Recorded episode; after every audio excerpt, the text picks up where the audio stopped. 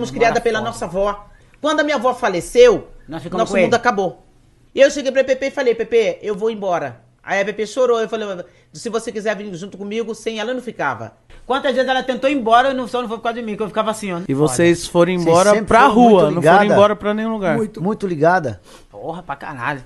Mano, o respeito que vocês têm uma pela muito, outra, muito, viado. muito. Aí eu, peguei e falei pra ela, Pepe, vamos embora, vamos embora, vamos embora daqui, não quero mais sofrer, não quero mais, eu quero cantar.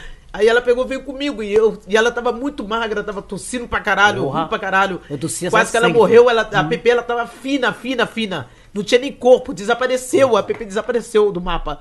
Ela não tinha nem corpo e ninguém ficava perto dela porque ela tá com tuberculose e eu ficava com pena.